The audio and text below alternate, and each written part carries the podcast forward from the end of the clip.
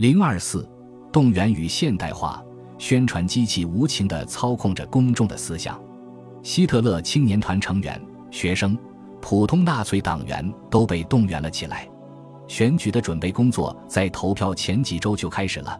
在投票前的最后几个小时里，他们狂热地动员民众。公共建筑和教堂里悬挂着旗帜。纳粹工厂在民众的工作场所举行会议。他们做出最后安排，使德国侨民能够在船上投票。男性选民的火炬游行。还有大规模唱诗班，教堂的钟声在投票前夕敲响。纳粹政权利用一切技术手段展示他的现代化和对进步的乐观信念。从空中的齐柏林飞艇到地铁站扩音器，都在播放希特勒的演讲。选举日当天，柏林的街道人群涌动，声嘶力竭地呼喊希特勒。全国各地的德国人都聚集在一起，通过收音机收听选举结果。对投反对票的消息发出唏嘘声。一九三八年，在维也纳，成千上万兴高采烈的市民沿着环城大道游行，高唱《霍斯特威塞尔之歌》和《德意志之歌》等爱国歌曲，并高呼：“我们想见元首。”在乡村地区，军乐队为乡村演奏小夜曲。在一九三三年的选举中，民众涌向教堂做礼拜。在一些乡村地区，冲锋队人员被认为特别虔诚，他们的棕色制服在前往教堂的人群中尤为显眼。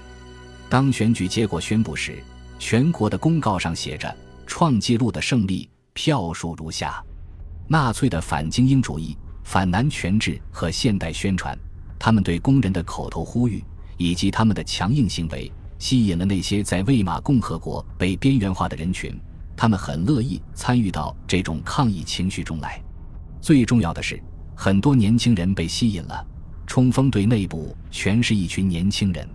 纳粹通过其全面的社会动员，使世界上许多人站了起来，在此过程中羞辱了曾经的名人。他们让社会党部长和犹太百万富翁在大街上被追赶，或者让他们穿着袜子和内衣遭受嘲笑。德国人从该政权的掠夺欲望中获利，以谋杀同胞为代价而致富。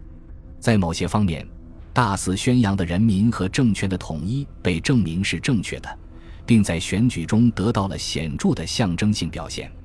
一九三三年的选票使用熟悉的“你是否愿意行事”与婚姻誓言相呼应，上面写了这样的问题：作为德国人，你是否愿意支持帝国政府的政策？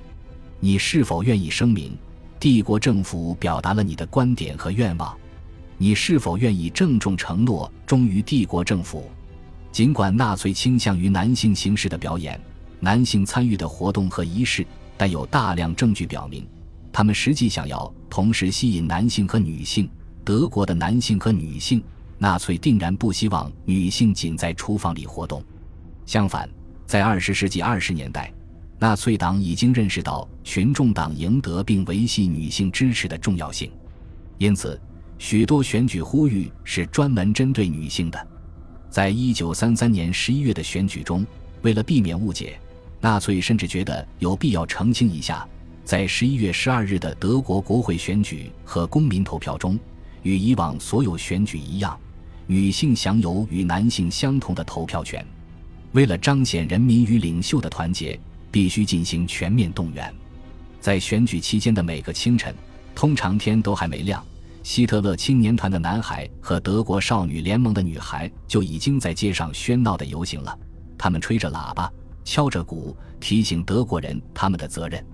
而且，在柏林工人阶级居住的地区，甚至在投票站开放之前，民众就已经排起了长队。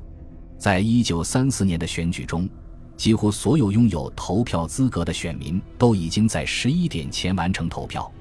由于选举的目的是要给民众留下更深刻的印象，所以本周日上午的选举活动变得更加复杂。一九三八年的德奥合并选举期间，冲锋队队员、纳粹机动部队和空军部队、消防队以及其他任何能组织起来并能制造巨大噪音的人群四处走动，以叫醒民众。而在有些地方，刚到中午，就已经有百分之八十的选民进行了投票。纳粹党员们用汽车把年老体弱的人送到投票站，并在医院设立了专门的投票站。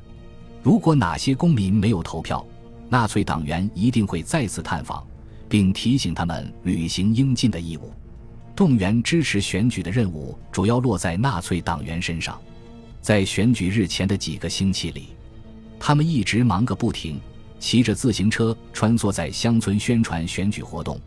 骑着摩托车或列着车队四处宣传选举信息，而在选举日当天，他们不知疲倦地把自己的同胞送到投票站。与斯大林的做法如出一辙，希特勒利用选举来控制他的特工，并甄别组织中存在的问题。没有法律规定选民必须投票，但到处都有党员、报纸、广播和热心的公民提醒他们绝对有必要投票。以及对元首表达忠诚和感激的义务。一九三四年公民投票的前一天，戈林告诉德国人，任何人都不能离开，否则就证明他们不值得元首信任。我们必须作为一个强有力的示范展示给全世界。这个示范将扫除关于新德国的所有谎言和歪曲的事实。我们必须表明，阿道夫·希特勒已经和德国人民在所有的思想。行动和情感中融为一体。由于魏玛选举法仍然有效，所以没有人因为拒绝投票或错误投票而被送上法庭。然而，也存在一些公务员因没有投票而受到纪律处分的情况。